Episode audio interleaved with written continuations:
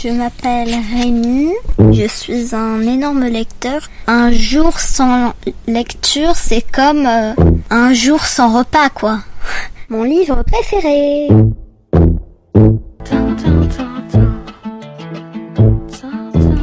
Aujourd'hui, je vais vous parler du roman De l'autre côté du pont de Padma Venkatraman. C'est une lettre de Vijay à sa sœur.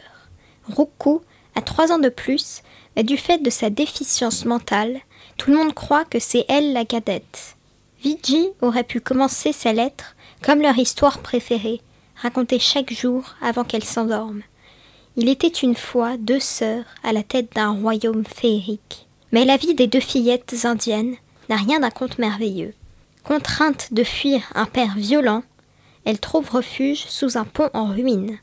Elles y font la connaissance d'Arul et Moutou, et, comme les deux garçons, elles deviennent chiffonniers. Sous un soleil de plomb, munis de hottes et de bâtons, les pieds recouverts de mouches, ces parias arpentent les décharges en quête de matières recyclables, carton, plastique, verre, métal, pour gagner chaque jour de quoi manger. Des invisibles, des indésirables dormant à même le bitume, sous un pont ou dans les cimetières. À moins qu'il ne soit, question de point de vue, des aventuriers, héros et héroïnes, qui, chaque jour, gravissent en quête de trésors des montagnes de détritus, dans cette Himalaya des pauvres, les montagnes bleues, vaste amas d'ordures au bord de l'océan.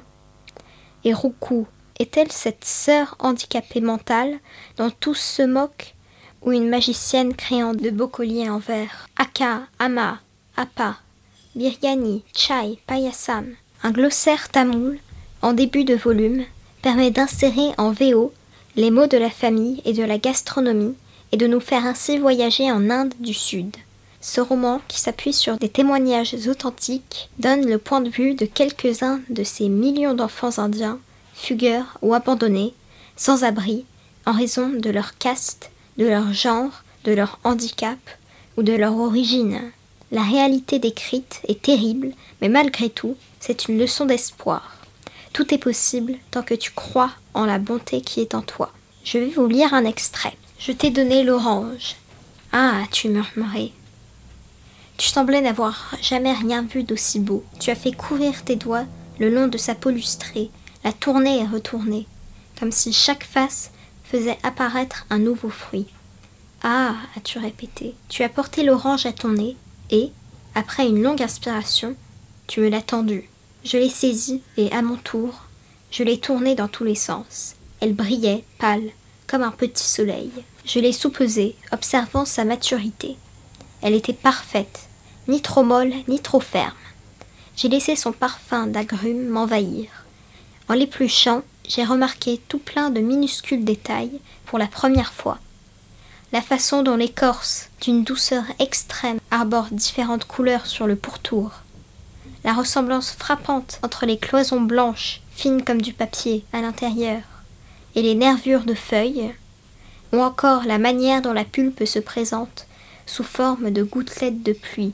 Lorsque j'ai enfin glissé un quartier dans ma bouche, sa chair a explosé entre mes dents, répandant son jus acidulé mais sucré sur mes papilles. Je l'ai dégusté à ta manière, c'est-à-dire avec lenteur, ton allure préférée. Jusque-là, je trouvais triste que tu sois souvent à la traîne par rapport à nous autres, mais à ce moment précis, j'ai compris que prendre son temps permettait parfois de mieux ressentir.